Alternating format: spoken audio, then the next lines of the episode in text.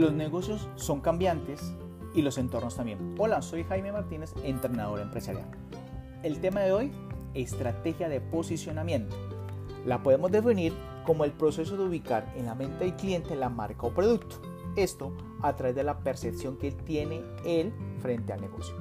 Para la estrategia de posicionamiento, la diferenciación es parte fundamental en el negocio, ya que esto lo diferencia de la competencia y da valor agregado a la marca o producto.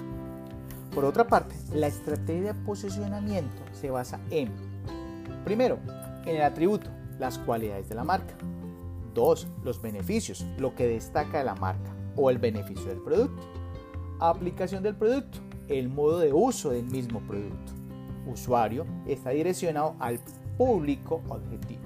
Competencia, ventajas competitivas frente a la marca calidad, satisfacción de los clientes relacionados en el servicio o en los productos y estilo de vida se relaciona con los intereses y actitudes de los clientes.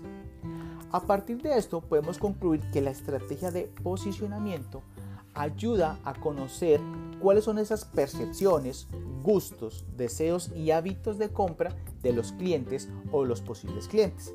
Además, también nos van a ayudar a analizar las tendencias del mercado y su competitividad.